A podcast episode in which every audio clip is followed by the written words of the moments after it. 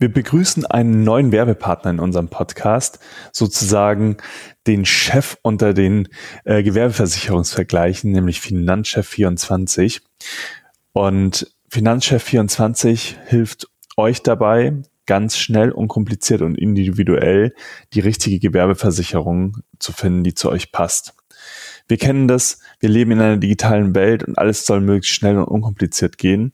Aber das gilt leider noch oftmals nicht für Versicherungen. Ähm, und deswegen kommt es oft dazu, dass man ja nicht digital mit viel Papierkram äh, erstmal Angebote einholen muss und das geht aber auch ganz anders, nämlich zum Beispiel mit dem Gewerbeversicherungsvergleich von Finanzchef 24.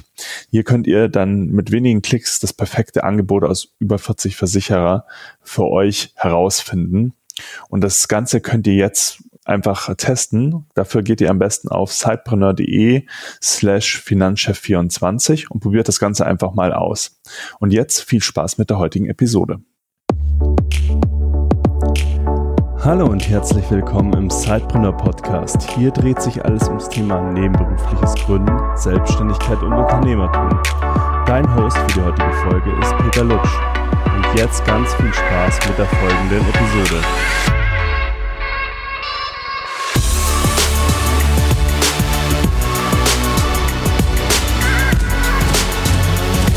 Hallo und herzlich willkommen zu einer neuen Episode des Sidepreneur Podcast. Ich darf hier im Werk 1 gerade mit Dr. Florian Mann sitzen. Ich freue mich riesig, dass es heute geklappt hat mit dem Podcast, weil Florian kann nicht nur ganz spannende Insights zu der Münchner Startup-Szene uns mitgeben heute, sondern er ist selber Sidepreneur. Er hat ein eigenes Unternehmen gegründet, ist gleichzeitig noch Geschäftsführer vom Werk 1 in München. Und äh, bevor wir jetzt mehr äh, erzählen, lass uns doch gleich starten, Florian. Was müssen die Zuhörer wissen von Florian, wenn sie mehr von dir wissen möchten? Okay, sehr gerne. Also erstmal vielen Dank für die Einladung, Peter. Äh, super hier dabei zu sein.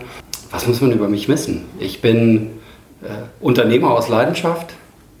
Ich bin Familienvater und äh, ich glaube, ich, ich bin jemand, der gerne Dinge aufbaut und, und das zeichnet mich aus. Und das habe ich schon in verschiedenen Kontexten gemacht. Ähm, da können wir ja dann auch später noch ein bisschen genauer drauf schauen, also über mein, mein, mein, mein Startup, das ich mache, in meiner Tätigkeit als Werk 1 Geschäftsführer und so weiter. Aber ich glaube, in Summe, ja, zeichnet mich einfach aus, ich habe Bock, Dinge aufzubauen. Ich habe auch Spaß daran, Sachen gut zu machen. Ähm, und ich habe aber gleichzeitig auch äh, Lust, Dinge zu hinterfragen, glaube ich, wie man es manchmal ein bisschen anders machen kann. Und äh, ja, das so in der Nutshell. Was muss sonst noch über mich wissen? Ich bin 39 Jahre alt, ich bin in München geboren, habe aber nicht immer in München gelebt, bin aber jetzt wieder sehr überzeugt hier zurück. Mittlerweile wohne ich ein bisschen außerhalb am Land mit meinen vier Kids. Da wird es auch nie langweilig zu Hause. Hm. Und ja, ansonsten bin ich gern auf dem Wasser.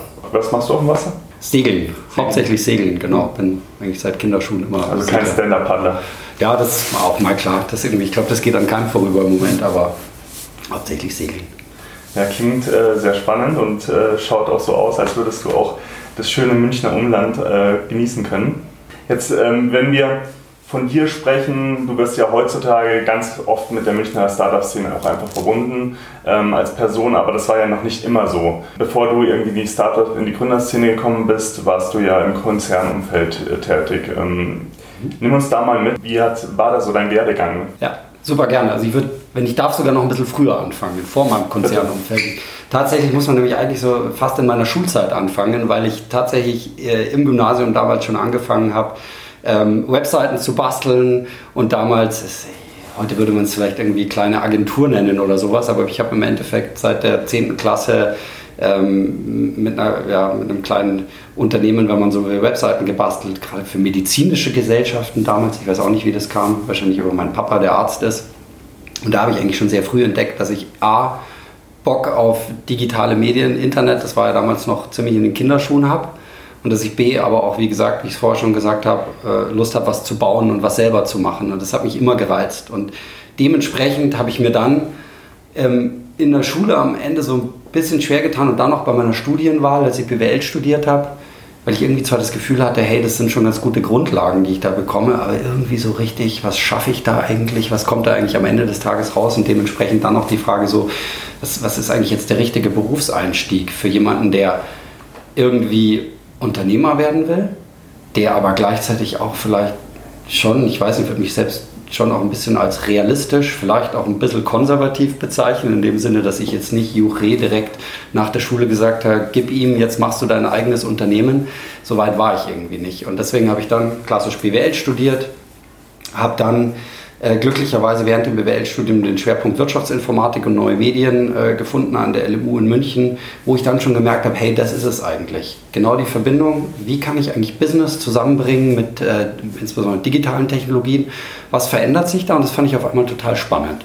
Und ähm, wir haben damals am, am, Institut für Wirtschaftsinformatik und neue Medien, wo ich dann auch noch promoviert habe, ähm, äh, also sozusagen nachdem ich erst einen schweren Einstieg hatte an der Uni, bin ich dann sogar länger geblieben, als ich hätte müssen ähm, habe ich dann eben äh, echt mein, mein Interesse für dieses Thema gefunden, habe ganz viele Geschäftsmodelle mir angeschaut, habe Nutzerbefragungen gemacht und so weiter, um einfach dahinter zu kommen, hey cool, was für Umbrüche gibt es da eigentlich und was gibt es auch für neue Geschäftsmodellmöglichkeiten. Und dann, so jetzt komme ich eigentlich zu deiner Frage, ähm, was hat mich dann zum Konzern geführt? Ich habe dann natürlich geschaut, okay, wo kann ich denn sowas jetzt mal in der, in der echten Wirtschaft eigentlich erleben, wo so ein Umbruch stattfindet? Und dann war es auch gar nicht so weit, bis ich dann bei, bei Burda beziehungsweise beim Tochterunternehmen, nämlich bei der Tomorrow Focus AG, die gibt es heute so gar nicht mehr, das ist mittlerweile in der Holiday Check AG aufgegangen, aber damals war die Tomorrow Focus AG ein Portfolio von verschiedenen Digitalunternehmen im Burda-Konzern, ähm, wo ich dann die Möglichkeit hatte, als Projektmanager Unternehmensentwicklung eben A, äh, das bestehende Portfolio aus Digitalunternehmen intern zu betreuen, in Projekten zu beraten, ähm, in einem kleinen Team damals. Zum anderen hatte ich aber eben da, dort auch schon sehr früh die Möglichkeit, Startups zu scouten und zu suchen, was könnten eigentlich so die nächsten interessanten Geschäftsmodelle sein, in die Tomorrow Focus investieren könnte. Und insofern hatte ich eigentlich das Glück, dass ich dann, dass sich irgendwie alles so gefügt hat, weil ich brauchte natürlich die BWL-Grundlagen, um auch irgendwie so ein Geschäftsmodellverständnis zu haben. Ich brauchte aber auch irgendwie die Leidenschaft für, für Unternehmertum, um Spaß dran zu haben, mit Gründern zu reden. Ähm, auch so, glaube ich, so ein bisschen so ein gesundes Bauchgefühl, welche Ideen machen Sinn, welche machen weniger Sinn. Da hat mir geholfen, dass ich auch irgendwie schon selber als Schüler zumindest ein bisschen experimentiert habe. Ich kannte mich um Gottes Willen nicht aus zu der Zeit, aber ich hatte zumindest, glaube ich, so einen ganz guten Instinkt. Ähm, und deswegen war das eigentlich ein ganz, ganz toller Einstieg in, die, ähm, in einem Konzern, der mir aber eben diese Welt der Startups eigentlich sehr früh eröffnet hat. Und ja, wie es dann weiterging, ich weiß nicht, jetzt schon. Lass uns nochmal ganz kurz einen Schritt zurück machen. Du hast ja Gerne. schon gesagt, du hast schon während der Schulzeit ja die ersten Steps so gemacht, im, im kleinen Rahmen als ja. Selbstständiger. Und du hattest auch in einem Nebensatz jetzt gesagt, du wolltest eigentlich schon immer Unternehmer werden. Also es muss ja, ja. irgendwo schon in dir geschlummert haben. Wie, wie hast du das so für dich verargumentiert? Ähm, du hast jetzt erklärt, so ja, rational war das der eine Step, dann kam der nächste Step. War das wirklich so durchgeplant oder hat sich das dann auch irgendwie so ein bisschen ergeben einfach, dass, ähm, dass du dann diesen Dreh gemacht hast im Konzernumfeld, aber dann wieder zu den Startups hin? Ja, du, das hat sich im Nachhinein, also im Nachhinein hast du völlig recht, klingt das alles so, boah, super Story und so weiter. Und ich, ich weiß, Steve Jobs wird so oft zitiert und deswegen tue ich es jetzt auch gar nicht, aber auch er hat ja die Beobachtung gemacht, dass hinterher dann so die verschiedenen Punkte sich irgendwie zu, einem, zu einer logischen Kette manchmal ergeben und so war es bei mir ehrlich gesagt auch. Ich war über weite Strecken total orientierungslos. Als ich in meinem BWL-Studium war, als ich dann, wie gesagt, auch rund ums Abitur und so weiter mir die Frage gestellt habe, was will ich jetzt eigentlich wirklich machen? Insofern war das schon eine Verkettung dann auch von, von ja, ich weiß es nicht, ob es Zufälle waren. Vielleicht bin ich auch an die richtigen Leute gekommen. Das übrigens auch später kommen wir da, glaube ich, noch drauf zu sprechen, was ich glaube ganz wichtig ist entlang des Weges als Unternehmer oder auch generell bei der beruflichen Laufbahn sind Mentoren, Menschen, mit denen man reden kann, die einem irgendwie wiederum die richtigen Menschen vorstellen. Und das Glück hatte ich schon. Ähm, so dass sich das so ergeben hat. Aber es war jetzt äh, nicht so, dass ich das von vornherein alles so perfekt so geplant hatte. Ähm, sonst hat sich wirklich ein Stück weit so ergeben. Aber ich glaube schon, was immer mitgeschwungen hat, war einfach diese Leidenschaft, die ich in mir gespürt habe, was zu machen, auch ehrlich gesagt ein, ein, sehr ausgeprägter Freiheitsdrang. Ich bin ein extrem freiheitsliebender Mensch, also deswegen auch äh, dann später der Schritt aus dem Konzern heraus. Ich, ich muss mein eigenes Ding machen können. Mhm. Und ähm, das habe ich immer so ein bisschen gesucht. Du hast ja gerade schon ein bisschen angedeutet, du hast dann in, innerhalb ähm, der Konzernwelt, äh, aus der Medienbranche noch ein bisschen weggewechselt, wenn man es sagen möchte. Du warst ja dann bei Kununu Hast es mir jetzt im Vorgespräch auch gesagt, du hast so ein bisschen die Xing-Seite betreut, wo ihr das übernommen habt. Mhm. Ähm, vielleicht kannst du da auch noch ein paar Worte dazu verlieren, weil es ja auch nochmal spannend ist, wie da die Veränderung nochmal ja, bei deiner Person war und äh, wie du dann das auch wahrgenommen hast, äh, so, so, ein junges Startup mal zu übernehmen aus äh, oh ja. Konzernsicht. Super spannende Erfahrung und ich würde auch da jetzt im Nachhinein sagen, dass das, das waren echt alles super tolle Schritte, die ich da machen konnte, auf dem Weg hin zur äh, ja, eigenen Unternehmerleidenschaft. Ich war im Konzern, ich habe Geschäftsmodelle analysiert, ich habe Startups kennengelernt und so weiter. Dann war meine nächste Chance eben, ich war bei Tumor Focus, danach war ich Leiter Unternehmensentwicklung bei Boda Digital. Dort haben wir im Rahmen eben eines Projekts zusammen mit dem Tochterunternehmen Xing, was im Boda-Portfolio drin ist, ähm, eben Kununu als, als Akquisitionstarget identifiziert, als tolle strategische Ergänzung für das Professional Network Xing. Ähm, und ich habe dort dann die Chance bekommen, eben nach der strategischen Arbeit, das war eigentlich mehr oder weniger wie so ein Inhouse-Consultant-Job, dass ich dann wirklich in die operative Verantwortung gehen konnte als Geschäftsführer dieses neu akquirierten Unternehmens Kununu in Wien. Ähm, und es war in vielerlei Hinsicht äh, super spannend für mich, weil ich einerseits eben aus der eher theoretischen, analytischen Arbeit als Unternehmensentwickler eben wirklich auf einmal verantwortlich war für so ein Business. Und dann, wie du es gerade schon selber gesagt hast, in einer ganz speziellen Situation. Es war nicht irgendein Business, sondern es war ein extrem stark wachsendes, ja im Endeffekt Startup mit damals knapp über 20 Mitarbeitern, das gerade von dem Konzern Xing kann man damals noch nicht sagen. Xing hatte damals noch unter 1000 Mitarbeiter, mhm. aber trotzdem von der, von der neuen Mutter Xing übernommen wurde. Und da hatte man natürlich in vielerlei Hinsicht ähm, Baustellen, Fragestellungen, gerade kultureller Art. Wie gehst du jetzt eigentlich mit so einem Startup um, nachdem es übernommen wurde, ohne es zu Tode zu lieben? Mhm. Weil du willst ja als neue Mutter nur das Beste für dein neues Tochterunternehmen. Gleichzeitig hast du natürlich in gewissen Bereichen viel professionellere Strukturen, Prozesse. Du siehst Synergien, die du natürlich auch vorher in deinem Akquisitionscase irgendwie alle mal aufgeschrieben hast, damit das Ganze Sinn macht. Die willst du natürlich dann auch heben. Aber das mit Augenmaß zu tun, ohne die einzigartige Energie, die du einfach in einem Startup hast. Wir sind ja hier auch im Sidepreneur Podcast. Ich meine, darum geht es ja um Entrepreneurship, ähm, das eine ganz äh, einzigartige äh, Energie entfaltet. Und das war bei Konuno der Fall das zu bewahren, gleichzeitig es in dieses neue Kapitel zu führen, war für mich eine ganz, ganz tolle Herausforderung, weil es eben auch ein großes Stück weit schon näher an dem Thema wirklich so Unternehmertum war, ähm, weil sich das eben bei Kunden so gestaltet hat. Das war eine, war eine ganz, ganz tolle Zeit damals. Ich kann mir vorstellen, es war sehr spannend, aber sicherlich auch herausfordernd, so einen Prozess zu begleiten. Was würdest du im Nachgang sagen, was war so die größte Herausforderung? äh, in der Zeit für dich? Die größte Herausforderung für mich ganz persönlich war eben dieses Austarieren, wie viel bin ich, wie viel ist mir wirklich dieses Thema Freiheit und, und eigene Verwirklichung meiner unternehmerischen äh, Gene, wie wichtig ist mir das versus ähm, wie cool finde ich das, möglicherweise eine Perspektive, auch eine, eine, eine, größere Perspektive in einem größeren Konzern zu haben. Also sprich, auf welche Seite schlage ich mich da so ein bisschen? Mhm. Und ähm, nachdem ich, sage ich auch ganz ehrlich, habe ich ja vorher schon gesagt, da auch bis heute wahrscheinlich, ich, ich hatte da nicht den Masterplan und konnte sagen, ja, ganz klar, ich will mal in den Vorstand ähm, des großen Konzerns und deswegen klar schlage ich mich auf die eine Seite. Noch war ich so ganz klar zu sagen, nee, ich bin der totale Unternehmerrebell und deswegen, ich war ja gerade eben so ein bisschen in der Mitte, deswegen, das war schon anstrengend für mich selbst. Das habe ich gemerkt. Ähm, ähm, aber wie es dann ausgegangen ist, wissen wir ja auch, dass ich dann eines Tages eben nach zwei Jahren, als diese ähm, Transformationsphase äh, und die, dieser Akquisitionsprozess dann wirklich abgeschlossen war, habe ich mich ja dann auch entschieden, Kununu eben genau aus diesen Gründen zu verlassen mhm. und das Konzernumfeld. Wir bewegen uns ja da im Jahr 2017, Anfang 2017. Mhm. Da hast du dich ja dann, wie du gesagt hast, äh, dazu genau. entschlossen, dieses Corporate-Umfeld zu verlassen mhm. und selbst zu gründen. Du hast dann Fertila gegründet. Ja, ich habe zuerst noch was anderes äh, okay. äh, gemacht. Das, ähm, äh, das äh, sieht man jetzt vielleicht nicht so, aber ich bin eigentlich rausgegangen, also aus zweierlei Gründen. Ich habe einfach gemerkt, okay, super, ich hatte jetzt diese Chance, tolle Zeit, aber jetzt, jetzt wird es Zeit. Also wenn nicht jetzt, wandern. Ja? Und ich habe mir irgendwie gedacht, so, das waren wahrscheinlich schon so eine Art Midlife-Crisis-Gedanken, die ich da hatte, obwohl ich irgendwie so Anfang, Mitte 30 war. Aber ich habe mir gedacht, boah, Florian, wenn du das jetzt nicht probierst, dass du mal dein eigenes Ding machst, das wirst du dir, das wirst du dir nie verzeihen. Mhm. Und ähm, dann war gerade die Situation, unser dritter Sohn ist auf die Welt gekommen. Ähm, und dann habe ich gesagt, hey, das ist ja eigentlich genial.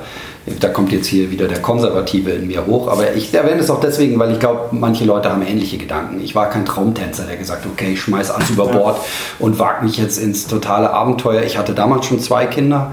Ich hatte auch ein starkes Verantwortungsgefühl, auch meiner Frau gegenüber ähm, und so weiter. Ähm, ich habe gesagt, die Elternzeit ist doch jetzt eigentlich eine super Chance. Ich nutze die Zeit, ich setze ich setz mir das, ich versuche in dieser Zeit jetzt ein eigenes Ding aufzusetzen, deswegen gehe ich da jetzt raus. Habe dann mit einer Idee gestartet, wir haben es damals Insider genannt, das war eigentlich die Idee nach Kununu. Kununu sind ja äh, öffentliche Arbeitgeberbewertungen. Wir wollten ein Tool für ähm, interne Mitarbeiterbefragungen machen. Mhm. Ähm, aber ebenso, heute kennt man es, es gibt übrigens heute Kununu Engage, es gibt Office Vibe, es gibt andere Tools, wo du einfach sehr häufiges kleinteiliges, aber damit sehr aktuelles Feedback aus dem Unternehmen einsammelst, was primär eben für interne Zwecke dient, damit du halt eine bessere Unternehmenskultur erzeugen kannst. Und das war eigentlich auch damals unsere Idee und das wollte ich machen. Und mit der Idee bin ich erstmal rausgegangen. Also das war vor Fertila. Ähm, ich bin, ich war damit nicht erfolgreich. Ich habe mir eine Zeit gesetzt. Ähm, eben, das war erstmal diese Phase der Elternzeit. Ähm, ich bin, ähm, ich habe mir ein Team gesucht, ich habe äh, versucht, erste Kunden zu akquirieren, ich habe versucht, eine Finanzierung aufzustellen. Und ich war, sagen wir mal, am Ende meines Runways, den ich mir persönlich gesetzt hatte, so wahrscheinlich bei 60 Prozent von dem, was ich erreichen wollte. Also sprich, ich war gerade in ersten auch Finanzierungsgesprächen. Ich hatte dann endlich einen, einen, CTO gefunden, was ehrlich gesagt auch einfach, also ein Learning, das dauert alles viel länger, als du erstmal denkst. Ich dachte, ich bin super strukturiert und ich weiß ja sowieso, wie alles geht. Mhm. Aber deswegen war es auch gerade so eine spannende Erfahrung. Deswegen empfehle ich das auch allen, das einfach mal, das heißt einfach, nicht einfach, aber ich empfehle es allen mal zu machen, weil du erst dann eigentlich weißt, wie komplex das ist. Co-Founder finden, ersten Kunden finden oder überhaupt äh, Leute, die Lust haben, mit dir darüber zu reden, dann eben äh, dein Businessplan und so weiter, dein Pitch-Deck und alles, was du natürlich brauchst, um dann auch in, in Investorengespräche zu gehen. Naja, und dann halt die Erkenntnis, viel Feedback erstmal zu sagen, boah, klingt super spannend und klar und da mache ich dir eine Intro und hier und dann tingelst du durch die Welt und führst Gespräche ohne Ende. Aber das dauert halt. Ja, also zieht bis, sich alles es hin. zieht sich. Ja. So, und dann war halt irgendwann der harte, realistische Punkt für mich zu sagen, es war dann so ein bisschen ein Gefühl beim Glücksspiel so, ach komm, machst du noch zwei Monate weiter, wird schon, läuft doch gerade so gut und so weiter, versus, nein Florian, du hattest dir eine Timeline gesetzt und du hast gesagt, es gibt Meilensteine und dann zu erkennen, nein, ich habe die Meilensteine nicht erreicht zu dem Zeitpunkt und dann wirklich auch hart die Reißleine zu ziehen und zu sagen, okay, Game Over. Mhm. Und das habe ich gemacht. Das war echt hart, ähm, weil ich natürlich ein Stück weit dort dann meinen Traum erstmal aufgeben musste, erstmal wohlgemerkt. Ähm, und zum anderen, ähm, weil ich auch nicht wusste, was ich dann mache. Ähm, so, das war sozusagen meine erste unternehmerische Erfahrung nach Kununu. Die ist mir gar nicht so aufgefallen, ja. ich, ich habe dich natürlich auch ein bisschen gescreent vorher, ja. die hat man nicht so gefunden, mhm. aber es ist recht spannend, dass du das auch nochmal so beschreibst, ja. weil äh, die meisten denken immer so, das ist so ein bei den erfolgreichen Gründern kommt es so zum Übernachterfolg, mhm. aber sehen dann auch nicht, wie viel Null. Anläufe es vielleicht auch gebraucht hat genau. und wie viele Ideen. Du hast gerade nochmal dieses Teamaufbau-Thema mhm. reingebracht und wie man überhaupt Mitgründer findet. Mhm. Ich glaube, das ist so ein Thema, was wir auch immer wieder in der Cypreneur Community hören, ähm, dass die Leute nicht unbedingt alleine gründen wollen, aber ähm, dass es unglaublich schwer ist, äh, irgendwie einen passenden Mitgründer zu finden. Hast du da vielleicht einen Tipp? Ja, also ich, du hast jetzt gesagt, dass die Leute nicht unbedingt alleine gründen wollen. Ich glaube, das ist nicht unbedingt eine Frage, ob man alleine gründen will. Es ist auch eine Frage, was, was, was gebietet sich für das, was man da eigentlich tut und was gebietet sich angesichts des eigenen Kompetenzprofils. Hm. Es ist nun mal so, wenn ich ein Tech-Startup gründe und ich bin selber ein Businessmensch, dann brauche ich halt einen CTO. Und wenn ich nicht selber ähm, äh, coden kann, dann muss ich mir einen CTO finden. Insofern ähm, ist es da nicht eine Frage, was, was ich gerne will, sondern wenn ich wirklich eine realistische Chance haben will, erfolgreich zu sein, dann brauche ich den einfach. Mhm. Und das gilt es erstmal für sich klar zu erkennen. Also das Profil zu erstellen, ja, wo sind meine Stärken, was, genau, muss ich niemand dazu ziehen. Genau, sich bewusst zu werden, was kann ich eigentlich ähm, und dann aber auch, was habe ich hier für eine Idee vor mir und, und was brauche ich dafür das ist mal das eine, das ist auch sehr rational und funktional gedacht. Das andere ist natürlich auch eine ganz persönliche Frage, was bin ich denn für ein Typ? Bin ich eher ein Control-Freak, der ähm, gerne auch oder, oder, der alleine entscheiden muss? der sich schwer damit tut, auch Kompromisse zu finden, um im Team zu arbeiten? Oder bin ich genau das Gegenteil und ich sage, nee, um Gottes Willen, wenn ich mich nicht mit einem Co-Founder austauschen kann, mhm. dann, dann, dann, kann ich gar nichts. Und deswegen ist das, finde ich, eine sehr individuell zu beantwortende Frage. Wenn du jetzt natürlich auf die Empirie drauf schaust, ist es so ganz klar ähm, quantitativ belegbar, dass, dass ähm, Gründerteams erfolgreicher sind als Einzelgründer und das spiegelt sich natürlich auch in der äh, Investorenlandschaft wieder, dass es ganz viele Investoren gibt, die überhaupt keine Single Founders ähm, unterstützen. Heißt aber ja auch nicht, dass jeder ein externes Funding überhaupt, äh, überhaupt braucht. Also auch das ist was, also kein Automatismus. Auch diese Frage muss man sich sehr bewusst stellen. Brauche ich eigentlich externes Geld? Was habe ich denn für ein Geschäftsmodell? Muss ich überhaupt erstmal investieren, groß in Produktentwicklung oder kann ich super lean anfangen?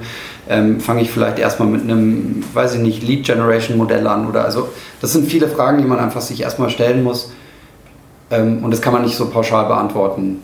So, aber auf jeden Fall festzuhalten, das ist, das, das, wenn man sich entscheidet, man braucht einen Co-Founder.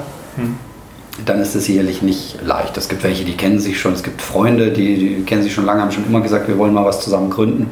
Es gibt aber auch andere, die gehen da sehr strategisch vor und sagen eben, okay, ich brauche jetzt das Profil als Ergänzung für mich und machen dann sich dann sehr aktiv auf die Suche. Das ja, hängt vom jeweiligen Fall ab. Bei mir war das, war das so ein Mittelding. Ich habe erkannt, ich brauche auf jeden Fall einen CTO damals ähm, oder jemanden, der mir auch das Produkt dann wirklich baut und habe dann aber halt in meinem Netzwerk gesucht und auch jemanden gefunden.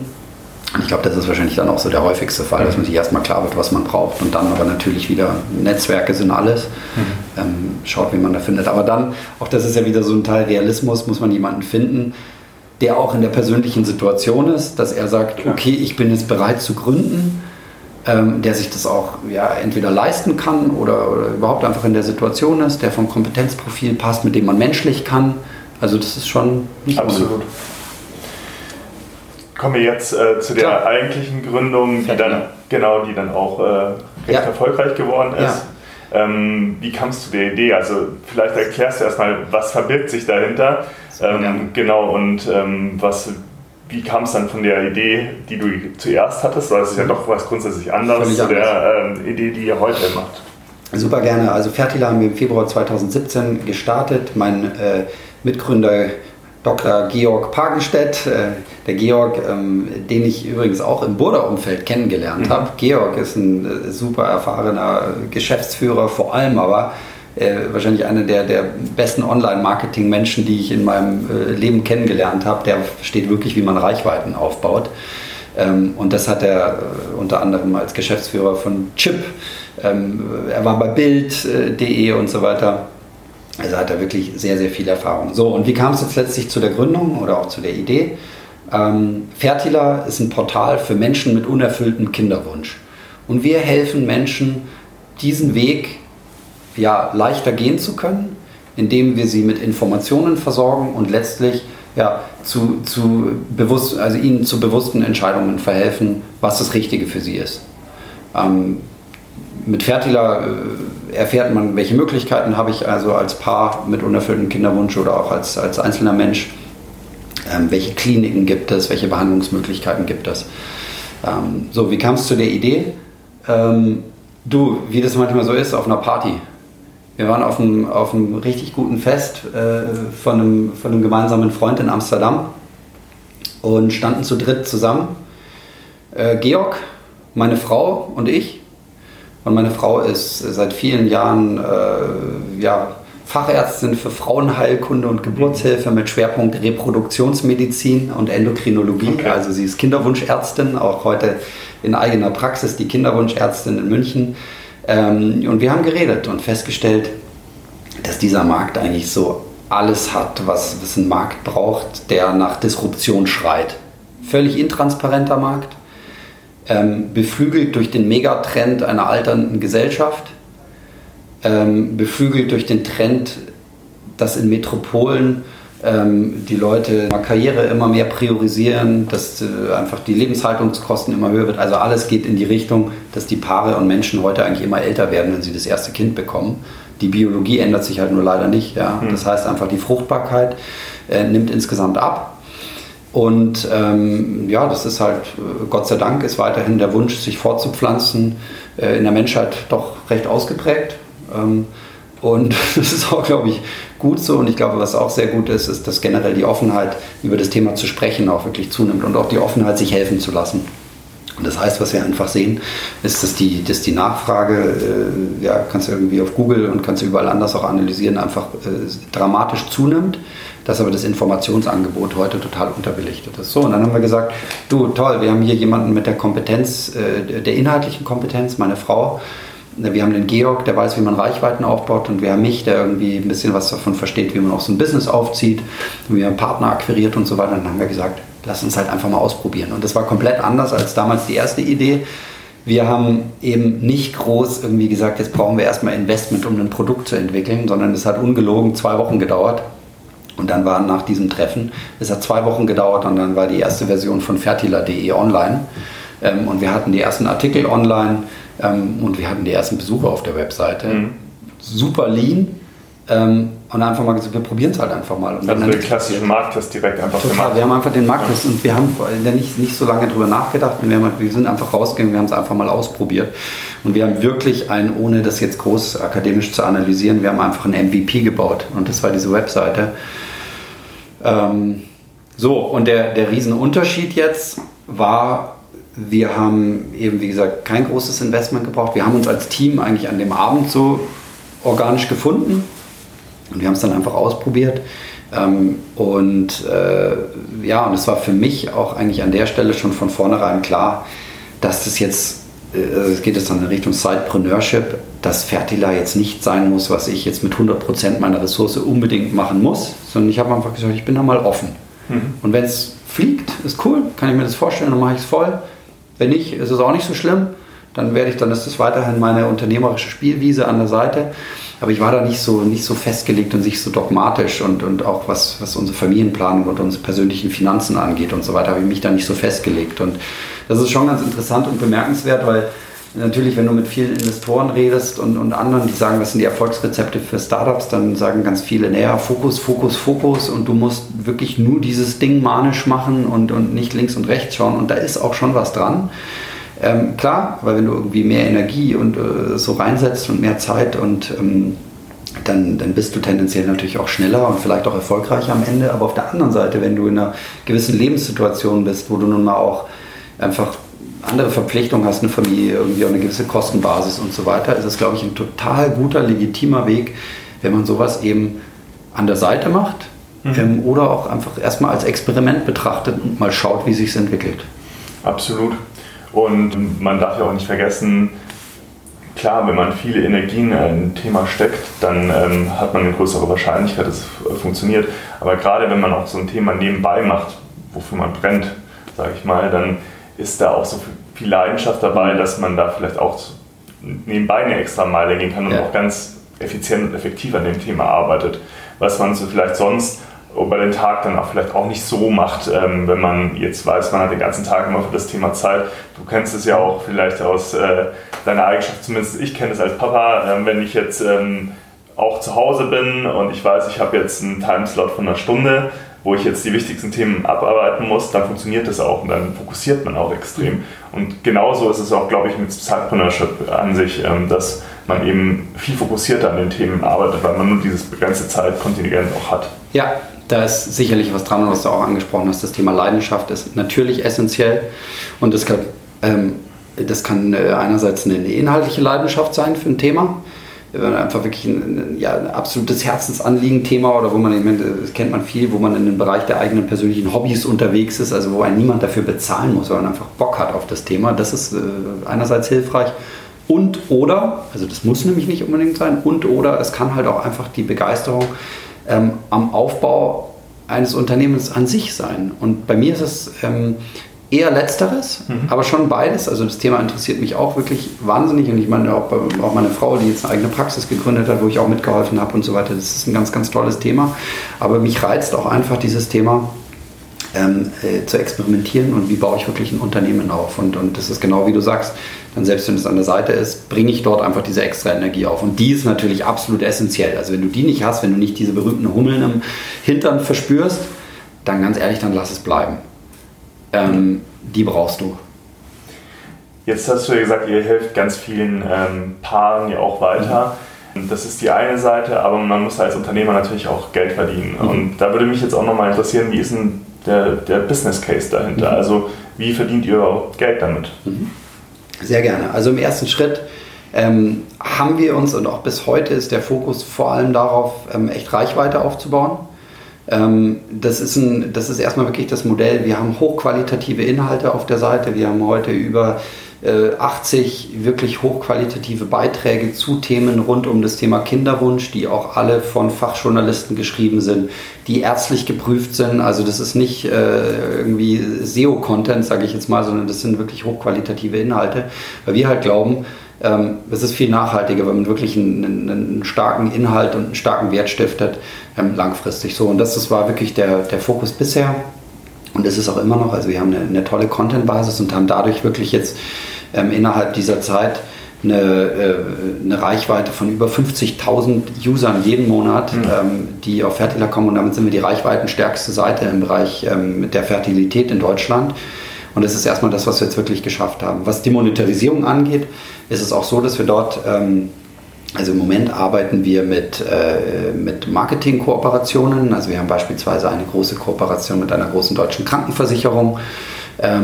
Die äh, mit uns eine Marketingpartnerschaft hat, die Inhalte sponsert, die gewisse Bereiche auf der Seite sponsert. Wir haben aber teilweise auch Kooperationen mit äh, einzelnen Kinderwunschzentren, Kliniken im In- und Ausland, ähm, mit denen wir zusammenarbeiten. Und das ist das Geschäftsmodell, das wir im Moment verfolgen. Und quasi Werbepartnerschaften genau. und Lead Gen.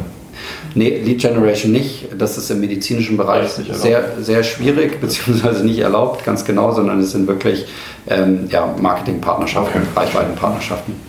Okay, total ja. spannend. Ähm, jetzt müssen wir leider hier schon mal einen kleinen Cut machen, ja. weil, obwohl ich da noch sehr viele Fragen stellen könnte.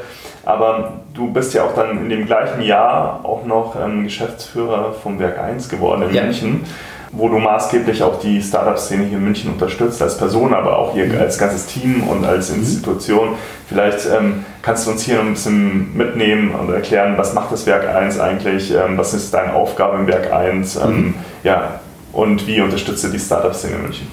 Super gerne. Ähm, also auch dort, ich bin wie immer äh, brutal ehrlich. Ähm, ich habe äh, dann einige Monate nach der Gründung von Fertila schon auch festgestellt, realistisch, hey, ich habe eine Familie, ich habe drei Kinder, wir wohnen hier in München, äh, ich muss auch irgendwie Geld verdienen. Mhm.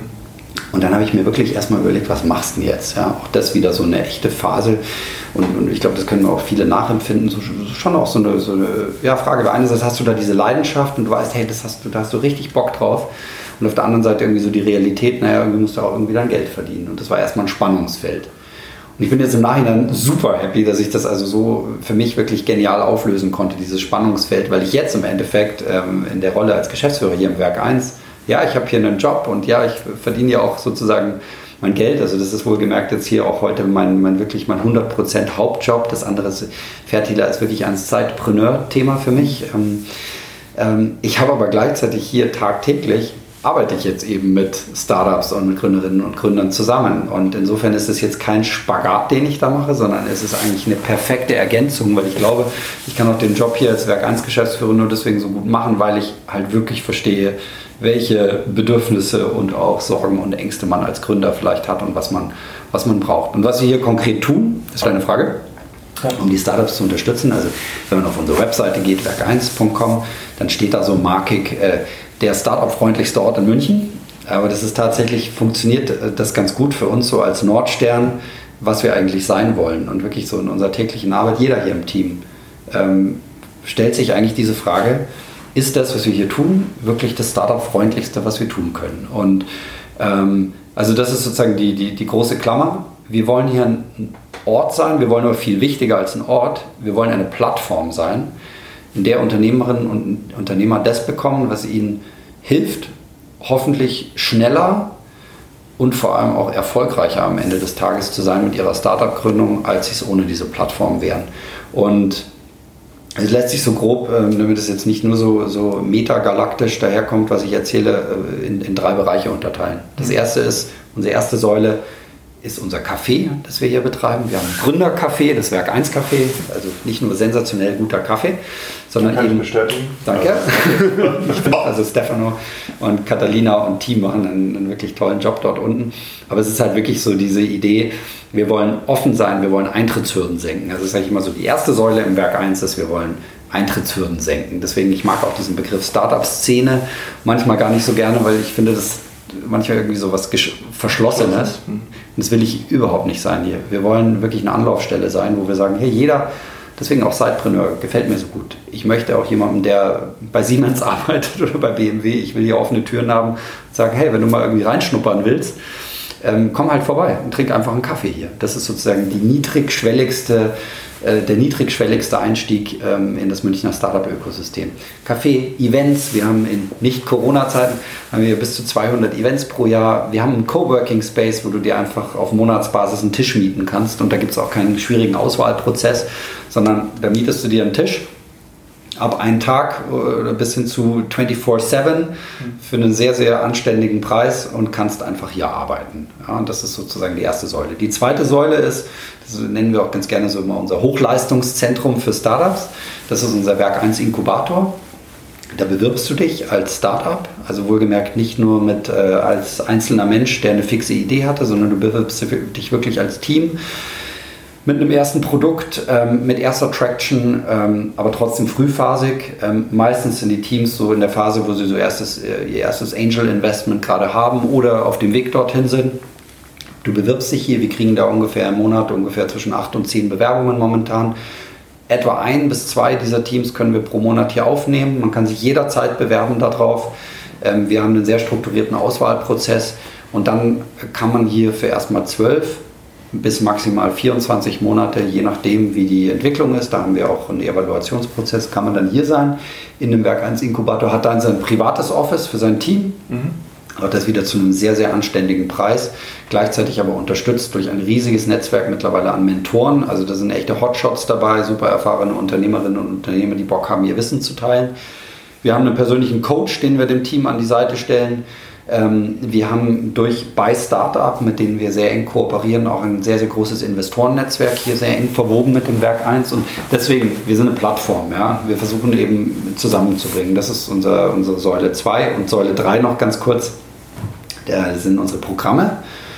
Und da haben wir, das andere ist alles branchenoffen. Da kannst du, weiß nicht, ob du ein, ein Versicherungs-Startup oder Health oder äh, Logistik, ähm, bist du da herzlich willkommen. Aber in unserer dritten Säule haben wir uns zwei Industrien rausgepickt. Das ist einerseits Games, was schon seit jeher die DNA des Werk 1 auch stark ausmacht. Wir haben dort ähm, den Games Hub und wir haben zum anderen den InsurTech Hub Munich hier. Also da geht es gezielt um die Vernetzung der Versicherungsbranche äh, mit Startups. Und das ist natürlich dafür ist München prädestiniert, einer der Top-Standorte weltweit für die Versicherungsindustrie. Und das haben wir, das durfte ich auch mit als ja, quasi Mitgründer mit hier ins Lebens, Leben rufen, den Introtech Hub Munich. Und es ist wirklich mittlerweile auch zu einer wirklich sehr weltweit anerkannten Plattform geworden, wenn es um Innovationen in der Versicherungsindustrie geht. Und das dritte Programm, das wir jetzt gerade noch gestartet haben, ist One Mission, mhm. wo wir versuchen, die vielen verschiedenen Initiativen rund um Female Entrepreneurship, die es in München, aber auch deutschlandweit gibt, auch ein Stück weit wieder in einer Plattform zusammenzubringen, dass die miteinander reden und dass wir, da geht es uns nicht darum, noch eine Female Entrepreneurship Initiative zu machen, sondern es geht uns vor allem darum, die vielen verschiedenen Initiativen zu bündeln und wirklich Inhalte zu erarbeiten, wo uns allen mal etwas klarer wird, wo sind eigentlich echt die Stellschrauben, weil wir Hand aufs Herz, äh, ich meine auch hier im Werk 1, wir haben unter 10% weibliche Gründerinnen, was ich persönlich eine Katastrophe finde. Und es ist aber so. Ja, und deswegen ist es einfach die Aufgabe, ähm, zu erkennen und, und mal wirklich rauszuarbeiten aus den vielen Initiativen, was können wir denn wirklich tun und wirklich einen Unterschied machen. Und das also zu also, illustrieren, das ist die dritte Säule, Programme. So, und das tun wir hier in diesen 5000 Quadratmetern mit Unterstützung, das ist auch noch wichtig, durchs Bayerische Wirtschaftsministerium. Mhm. Das ist deswegen so wichtig, weil wir eben keine kommerzielle Initiative sind. Wir nehmen keine Anteile an Startups. Wir machen das Ganze hier not for profit. Natürlich haben wir irgendwie Kosten, die wir decken müssen. Deswegen, ja, die Büros kosten auch Geld, ähm, aber sehr wenig. Ähm, wir haben eine öffentliche Förderung und, und sind wirklich sehr hands-off, was sozusagen Beteiligung oder sonstiges geht. Äh, no strings attached und gleichzeitig aber maximal involviert, wenn es darum geht, Unternehmerinnen und Unternehmern zu helfen. Also wirklich wichtige Initiativen, ich fasse nochmal zusammen. Netzwerk, ja, Örtlichkeit, wo man zusammenkommen kann auch. Ja. Gute Kontakte auch in, in die ähm, Investorenszene, wenn man viel Geld braucht äh, ja. als Unternehmen. Und äh, Coachings. Ja, absolut. Ich würde noch zwei Sachen ergänzen. Das ist eben auch Kontakte zu Corporates. Wir haben eben auch immer mehr große Unternehmen, die hierher kommen und gezielt den Kontakt zu Startups suchen. Ähm, und last but not least, also wenn du hierher kommst, das Umfeld, das Ambiente hier ist halt einfach super speziell. Das ist, das ist hier das ganze Werksviertel Mitte. Das ja, atmet hier Vielfalt äh, und, und äh, Innovation. Das, das kann man nicht anders beschreiben. Und das ist schon einzigartig in München. Ähm, und das macht uns sicherlich auch ein Stück weit aus. Absolut. Wir sitzen ja auch hier nur ums Eck gerade. Ähm, ich bin ja auch öfters mal im Werk 1 und ähm, die, man merkt auch hier gerade so, finde ich, so die Aufbruchstimmung und ja. das trotzdem noch so ein bisschen speziell, gerade wenn man sich normalerweise in München bewegt, ist das, äh, finde ich, der Ostbahnhof, das Viertel hier, das Werksviertel, ja. doch nochmal ein ganz anderes Ambiente ähm, und man spürt so auch ein bisschen so ein Startup-Flair. Absolut. Genau. Aber ich wollte noch anschließen an ja. die äh, One Mission. Ähm, das Thema auch für uns ist natürlich Female ähm, Empowerment, Female Founders äh, sehr wichtig.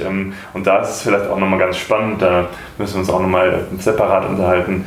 Zeitpreneure sind ja 41% Zeitpreneurinnen äh, in Deutschland. Ähm, Ehrlich, das wusste ich nicht. Das heißt, wir haben fast 50-50 ähm, und quasi ist äh, nebenberufliches Gründen ist ähm, ja, weibliches Gründen auch zum gewissen Anteil zumindest viel höher als, äh, wie wir gerade schon gesagt haben, bei den normalen Gründungen. Wir werden hier gerade von einer Wespe attackiert in unserem Büro, wo ich mich jetzt wirklich frage, wie die hier gerade reingekommen ist. Wie auch immer. Ich bin Aber wir werden unter der Gefahr trotzdem weitermachen. ich würde auch sagen. Ich finde das total spannend, was du gerade sagst. Und das, das, ich, ich wollte das auch nochmal betonen, dass dieses Thema, deswegen bin ich auch heute so gerne dabei bei dem Sidepreneur Podcast. Ich glaube, dass das ein ganz, ganz tolles Modell sein kann, neben einem anderen Job oder übrigens auch neben der Familie. Mhm ein Unternehmen zu gründen. Und das klingt erstmal kontraintuitiv, ist es aber vielleicht überhaupt nicht, weil unter, ein eigenes Unternehmen extreme Freiheit bietet. Ich meine, jetzt dank Corona haben es auch viele Konzerne erkannt, dass man auch äh, seine Belegschaft in Freiheit äh, lassen kann und sie trotzdem sehr gut arbeiten oder vielleicht sogar besser. Aber das hast du halt, wenn du dein eigenes Unternehmen hast. Ähm, und ähm, ja, oder, oder wie gesagt, ich meine, so wie bei mir auch selbst, ähm, die Elternzeit nutzen. Also es gibt wirklich verschiedene Modelle und man darf nicht zu dogmatisch denken, okay, wenn ich ein Unternehmen gründe, dann kann ich nichts anderes mehr tun und, und äh, es gibt nur schwarz oder weiß, eben gerade nicht. Und deswegen ist das vielleicht auch gerade dann ein Thema, was für weibliche Gründerinnen besser funktioniert, wenn sie eben einsehen, hey, ich muss nicht alles auf eine Karte setzen, sondern ich kann es vielleicht auch parallel machen. Mhm.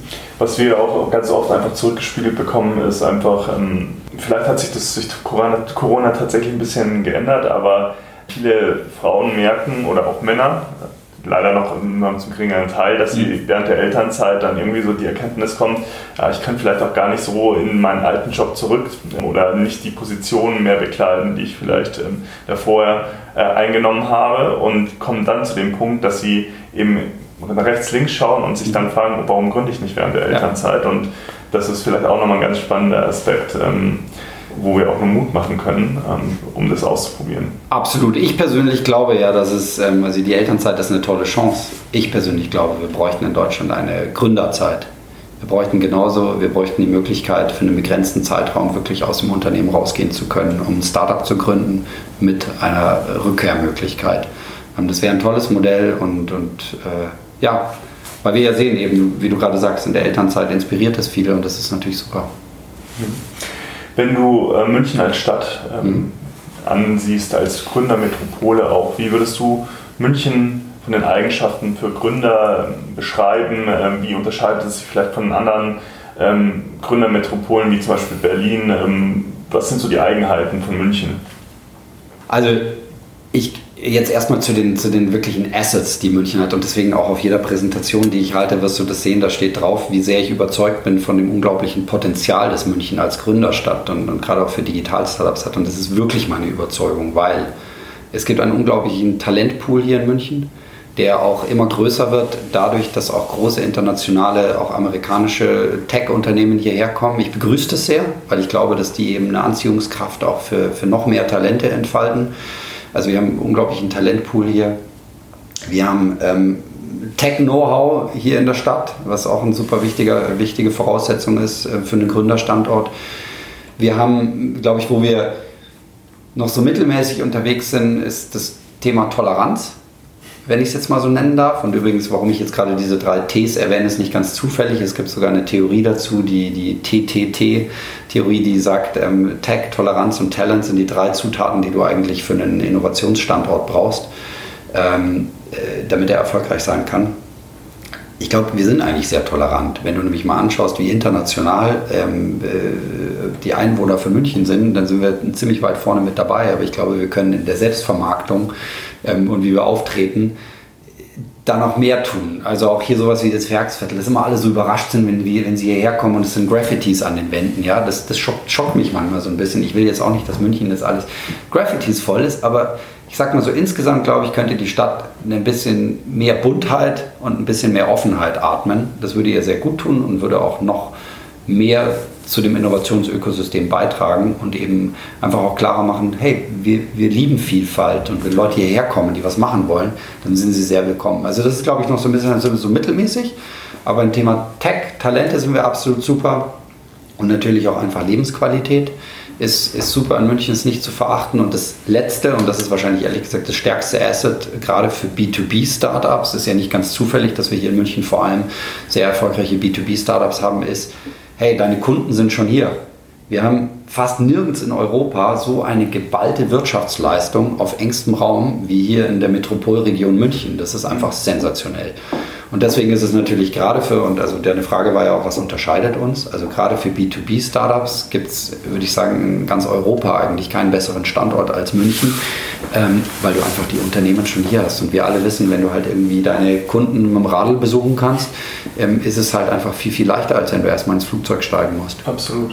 Und vielleicht auch noch zuletzt, ich glaube, was, was, was ich auch beobachte hier auch aus meiner direkten Arbeit mit den Startups, das Profil der Gründerinnen und Gründer ist schon auch einzigartig. Die erfolgreichsten, die erfolgreichsten Teams, die ich jetzt in den letzten drei Jahren meiner Tätigkeit hier so beobachtet habe, waren entweder ähm, Teams, die wirklich eine, eine, signifikante Berufserfahrung in ihrem Feld hatten und wirklich eine, ein Branchen-Know-how. Also keineswegs solche, die gerade frisch aus der Uni oder sowas kommen. Ich sage nicht, dass die keine Erfolgschancen haben, gibt es auch tolle Teams. Trotzdem, meine Beobachtung war die, die eher wirklich ein Know-how aufgebaut hatten, auch gerne bei einem der großen Konzerne. Ähm, und da tut die Nähe natürlich gut oder auch welche, die, die in großen Unternehmensberatungen waren und so weiter. Und davon gibt es natürlich tendenziell einfach einen großen Pool hier in München und deswegen glaube ich auch da nochmal, dass diese Nähe zu Top-Unternehmen ein riesiges, einzigartiges Asset ist, das wir hier haben. Also ich glaube, insgesamt hier absolut beste Bedingungen. Ich glaube, ja, kulturell ist halt, müssen wir halt noch, äh, müssen wir halt noch weiterkommen in dem Sinne, dass wir eben dieses Thema Vielfalt und so weiter, dass wir auch sagen, hey, das ist äh, im Ansehen auch gleich cool, Gründer zu sein und hier im Werk 1 zu sein, als wenn du irgendwie deinen Job bei BMW hast. Das ja. ist halt nach wie vor für manche so nicht ganz so und auch das Thema Ängste überwinden. Viele sagen, boah, die Opportunitätskosten sind in München so hoch. Wenn ich meinen Job bei ich will jetzt nicht immer beim selben Beispiel bleiben, aber wenn ich meinen Job bei Linde aufgebe und mein eigenes Startup mache, ist ja Wahnsinn, was ich da an, an Opportunitätskosten habe. Ich sehe es genau umgekehrt.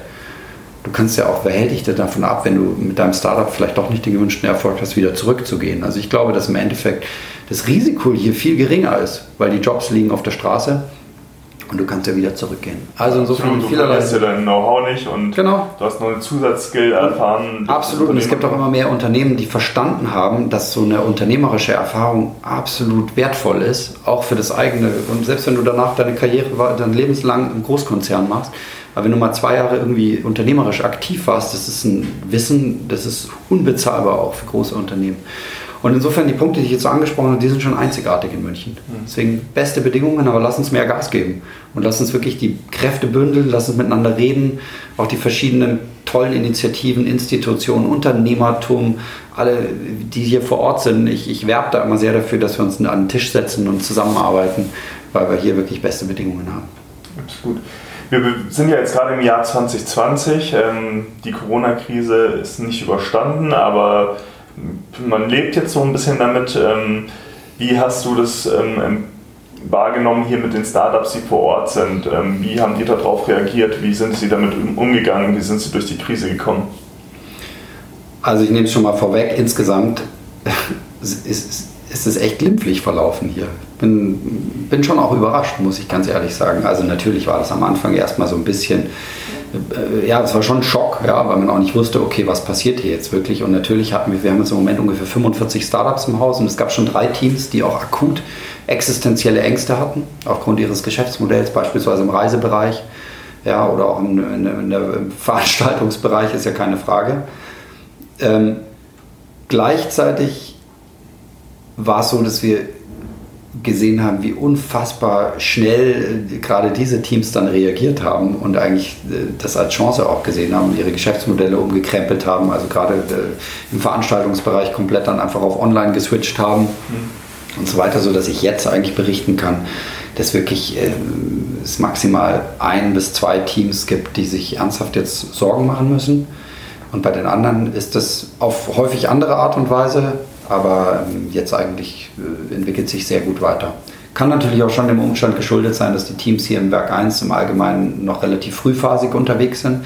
Das heißt, viele sind sowieso noch im Prozess der eigenen Produktentwicklung, arbeiten vielleicht mit ihren ersten Pilotkunden, die sie sowieso schon hatten. Mhm. Und was ich natürlich schon wahrnehme, ist, dass die Neukundenakquisition in der aktuellen Zeit natürlich viel, viel schwieriger geworden ist.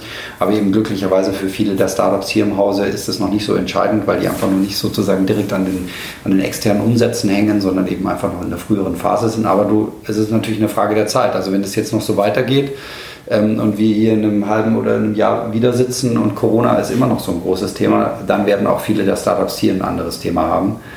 Ähm, aber ich möchte fast sagen, so far so good. Ja, dann hoffen wir mal, dass es äh, ja. glimpflich weitergeht und ja. dann irgendwann auch wieder der Aufschwung kommt. Ich würde jetzt gerne dir noch persönlich zum Abschluss ein paar Fragen stellen. Gerne. Ähm, die erste Frage zum Thema Zeitmanagement. Du hast ja gesagt, ähm, du bist Vater, du bist Sidepreneur, du äh, hast hier den fordernden Job. Wie organisierst du dich? Gibt es irgendwie bestimmte Routinen, die du hast? Gibt es vielleicht äh, auch Tools, die du nutzt? Ähm, Zeitmanagement ist immer ein großes Thema bei unserer Hörerschaft natürlich und vielleicht hast du da einen oder anderen Tipp. Ja, also ähm, was, ich, was ich festgestellt habe bei mir ist, dass so eine gewisse möchte ich fast sagen, so, so ein Perfektionismus, was Taskmanagement angeht, echt hilfreich ist. Also wirklich sich ein Tool nehmen, mit dem man gerne arbeitet. Also ich arbeite zum Beispiel sehr gerne mit Monday.com oder auch mhm. Trello. Ähm, oder jedes, jede, die G Suite hat einen Taskmanager. Im Endeffekt ist es egal, was du benutzt. Aber was wirklich wichtig ist, dass du ein Tool hast, das du wirklich sauber pflegst und einfach Track hältst von Dingen und dass du laser fokussiert an einer Sache zu einem Zeitpunkt arbeitest. Und das kann auch ein Zeitabschnitt von einer Viertelstunde sein, über den wir hier sprechen. Aber in dieser Viertelstunde bitte nur diese eine einzige Sache machen. Weil ansonsten ist natürlich die Gefahr, dass du immer 20 Sachen gleichzeitig im Kopf hast. Also Multitasking halte ich für einen absoluten Mythos. Funktioniert nicht. Du musst zu einem Zeitpunkt eine einzige Sache machen. Aber natürlich, um die anderen Sachen nicht aus dem Blick zu verlieren, brauchst du halt ein Taskmanagement-Tool. Also ich zumindest äh, verliere halt sonst den Überblick. Ähm, und deswegen, also das ist ein absoluter Tipp. Ich habe die Tools gerade schon, damit konkret ist, angesprochen. Monday.com, Trello. Einfach, ich arbeite da mit einer sauberen Kanban-Logik, einfach irgendwie Backlog, ähm, aktuelle To-Dos, was ist stuck ja, oder wo habe ich irgendwie Diskussionsbedarf und was ist erledigt. Und so organisiere ich mich wirklich in Tasks. Und da habe ich halt verschiedene Boards für meine verschiedenen Projekte, aber auch für meine verschiedenen ja, Jobs. Ähm, und, und, und so habe ich da eigentlich einen sehr guten Überblick über die, über die aktuellen Dinge. Und das Zweite, was ich mache, ist, dass ich mir wirklich Zeitblöcke in meinem Kalender reserviere. Also für mich ist zum Beispiel, ich ähm, fahre immer S-Bahn. Ich, ähm, ich wohne ein bisschen außerhalb von München und ich fahre pro Tag ähm, fast zwei Stunden S-Bahn. Mhm. Es ist super. Ja. In der Zeit, da setze ich mir Kopfhörer auf, da mache ich meinen Laptop auf und äh, da stört mich niemand. Und das kann ich nur wirklich empfehlen die wirkliche Arbeitszeit zu maximieren und den ganzen Bullshit ähm, wegzuschneiden, sprich auch wirklich möglichst keine Meetings zu machen. Und dieses Ganze, also das ist eine Gratwanderung, weil natürlich ist Startup-Welt und ich habe hier viel über Plattformen und über Netzwerk geredet. Natürlich lebt es auch davon, dass man irgendwie sich mit Leuten unterhält und so weiter, aber bitte auf keinen Fall zu viel, ähm, sondern wirklich arbeiten. Mhm. Und ähm, das kann sein, also ich mache zum Beispiel auch ähm, ganz bewusst mindestens einen Tag pro Woche Homeoffice Ähm, und das ist mit mein produktivster Arbeitstag, weil da mache ich mir wirklich einen Plan in meinem Board, was ich sage, okay, das erledige ich an diesem Tag und das erledige ich dann auch. Und auf der anderen Seite sage ich dann an den Tagen, wo ich dann hier im Office bin, nee, diese Zeit, die gehört dann wirklich auch dem persönlichen Austausch. Da mache ich dann Meetings, ja. treffe mich auch mal auf einen Café. Aber ganz wichtig, Zeitmanagement, gute Organisation, super genaues Tracking der Tasks, Zeitblöcke und, äh, und dann wirklich für möglichst wenige Ablenkungen sorgen und dann, und dann einfach getting shit done. Also einfach, es ist blöd, das klingt, aber auch einfach arbeiten und hey, ich, es ist auch kein, äh, ganz ehrlich, äh, natürlich zählt dann auch die Frage, wie viel Zeit kannst du auch investieren. Und das, das sage ich auch ehrlich, ich bin nebenbei äh, Familienpapa ähm, und das ist schon eine Herausforderung. Natürlich wünsche ich mir dann teilweise äh, wenn die Kids dann nicht äh, so ins Bett gehen, wie ich mir das gewünscht hätte. Und ich hatte mir eigentlich vorgenommen, ab 21 Uhr halt nochmal zwei bis drei Stunden zu arbeiten. Und dann dauert es halt eine Stunde länger und dann ist es halt zehn und dann wird man auch selber müde. Das ist dann schon ein Problem, weil du brauchst natürlich auch einfache Arbeitszeit. Insofern, ich glaube, da muss man sich für sich persönlich so erkennen, wann kann ich wirklich diese Blöcke mir legen in meinem Tag. Und ich würde mir die auch in den Kalender eintragen. Also auch gerade jetzt immer wieder im Thema Sidepreneurship, wenn ich einen Dayjob habe und ich mache noch was anderes, dann wirklich in den Kalender eintragen, wann sind die Zeiten, wann ich an meinem Side-Projekt auch echt arbeiten kann. Und nicht immer beides gleichzeitig. Ja. ja, das geht ja auch bei den meisten Leuten gar nicht, das gleichzeitig zu machen. Das geht ja nicht. wenn du deinen Angestelltenjob hast, dann sollst du ja auch dafür da sein, dafür genau. wirst du bezahlt. Ähm, genau also ich glaube, das war jetzt nicht so wahnsinnig überraschend, was ich gerade erzählt habe. Nur ehrlich gesagt, wenn ich in die Realität schaue, wie viele es dann wirklich so machen, dann ähm, äh, sehe ich, dass häufig viele da so drüber reden, aber das einfach nicht durchziehen, sondern trotzdem sich in endlosen Meetings oder im 20. Networking-Café befinden, ohne irgendwie sich klar zu sein, warum sie das eigentlich tun. Okay. Also Fokus und genaue Planung. Ja. Und gutes Taskmanagement. Genau. Okay. Es gab sicherlich in deiner Entwicklung auch Ressourcen, die dich nachhaltig ja, beeinflusst haben. Es könnten jetzt Bücher sein, es können Podcasts sein, es können Veranstalter oder vielleicht sogar ein Mentor. Ähm, ja. Was waren da so die wichtigsten äh, Ressourcen für dich? Mentoren, absolut Mentoren. Also ich hatte das, hatte eben in meinem, in meinem wirklich ersten Job da bei Burda ähm, das Glück, dass mein, mein direkter Chef und aber auch ähm, der, der Vorstand, mit dem ich damals äh, arbeiten durfte, ähm, wirklich für mich so eine Art Mentorenrolle eingenommen haben. Mich wahnsinnig viel haben sehen lassen, mich auch wirklich. Und Mentor übrigens, was ist eigentlich ein Mentor? Für mich ist in meinem Verständnis ist ein Mentor eine Person, die mich begleitet, mir Tipps gibt, ohne aber ein direktes eigenes Interesse dran zu haben. Und das war bemerkenswert. Also deswegen ist das mit dem Chef als Mentor so eine Sache, weil der natürlich in der Situation schon ein eigenes Interesse dran hat, dass du in eine gewisse Richtung gehst. Aber da muss ich wirklich sagen, hatte ich das unglaubliche Glück, dass ich das Gefühl hatte und das war auch so, dass ich da Chefs hatte, die, die wirklich auch ein Interesse an mir als Person haben. Und das, glaube ich, gilt es ganz stark zu identifizieren. Wer sind so Menschen, die dich mögen, oder die ein Interesse an dir haben oder dich irgendwie toll finden oder aus, irgend, aus welcher Motivation auch immer, aber die wirklich ein Interesse daran haben, dir zu helfen ähm, und dir mit guten Tipps zur Seite zu stehen, das ist für mich das absolute A und O. Und das mag dann nicht immer so sein, dass das, was der sagt, ähm, einem gefällt oder dass das auch das ist, was man dann letztlich tut. Aber es ist zumindest eine Chance, sich selbst zu reflektieren. Ähm, und so weiterzukommen. Also das würde ich sagen, ist meine absolute Top-1-Ressource gewesen, eigentlich in allen wichtigsten, äh, auch Karriereentscheidungen oder sowas, wo ich einfach nicht sicher war, soll ich jetzt das oder soll ich jetzt das machen und so weiter.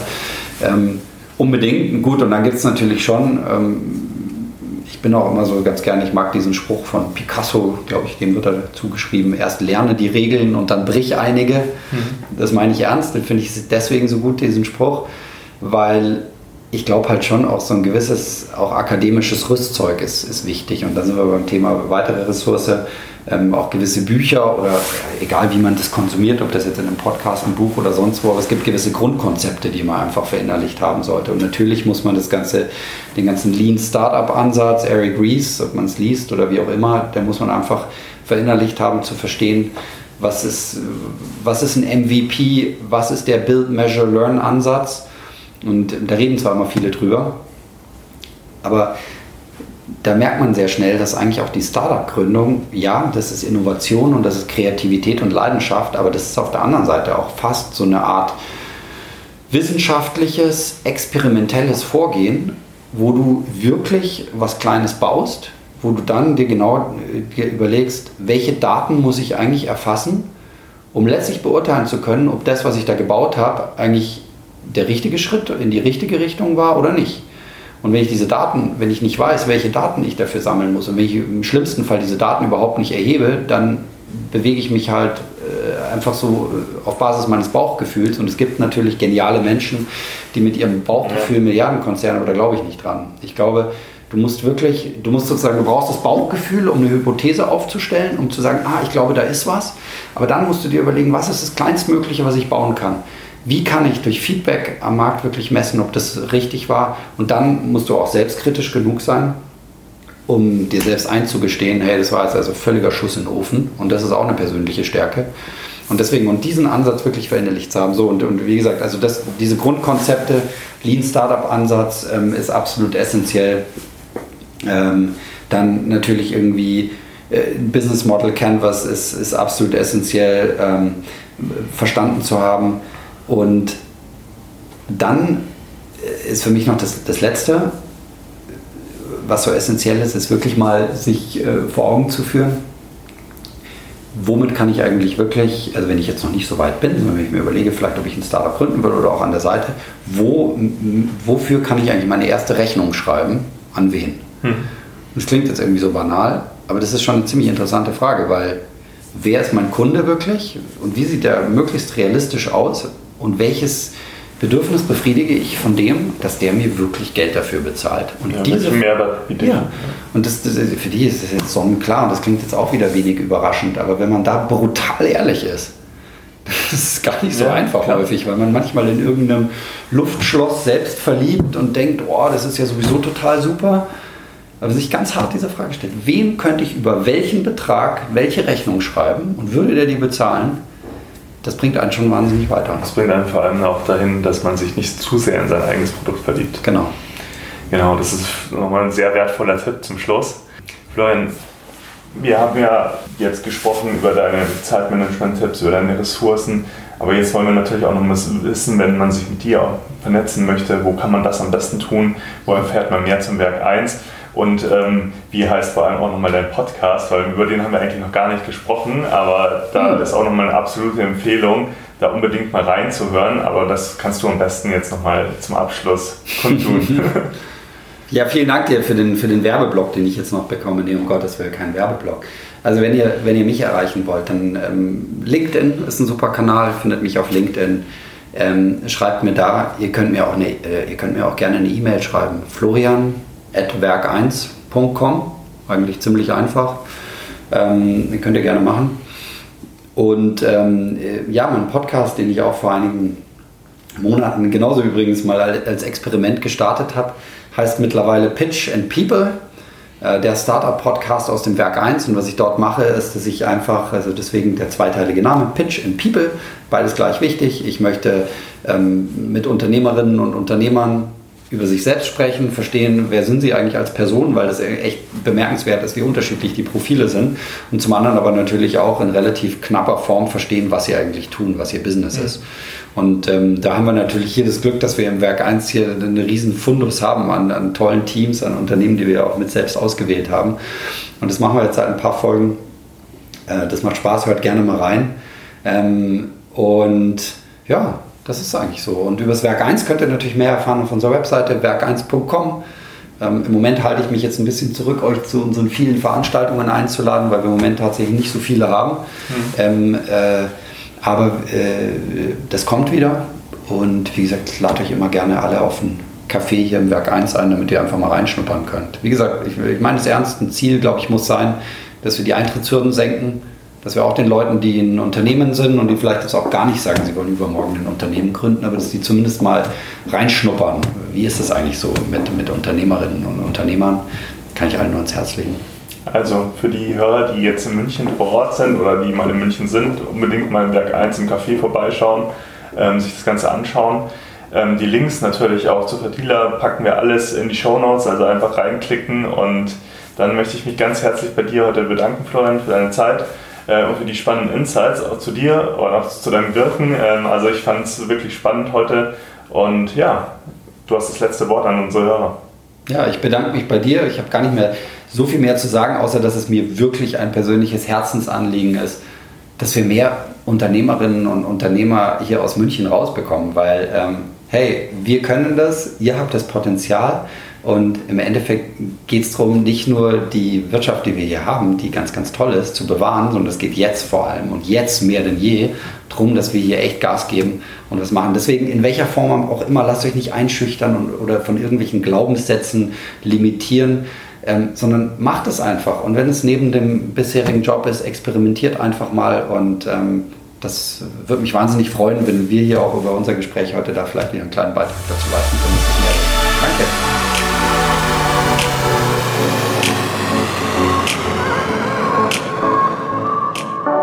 Du willst noch mehr Tipps, Tricks und dich mit anderen Zeitpreneuren vernetzen? Dann komm doch einfach in unsere Facebook-Community. Den Link dazu findest du in den Show Notes.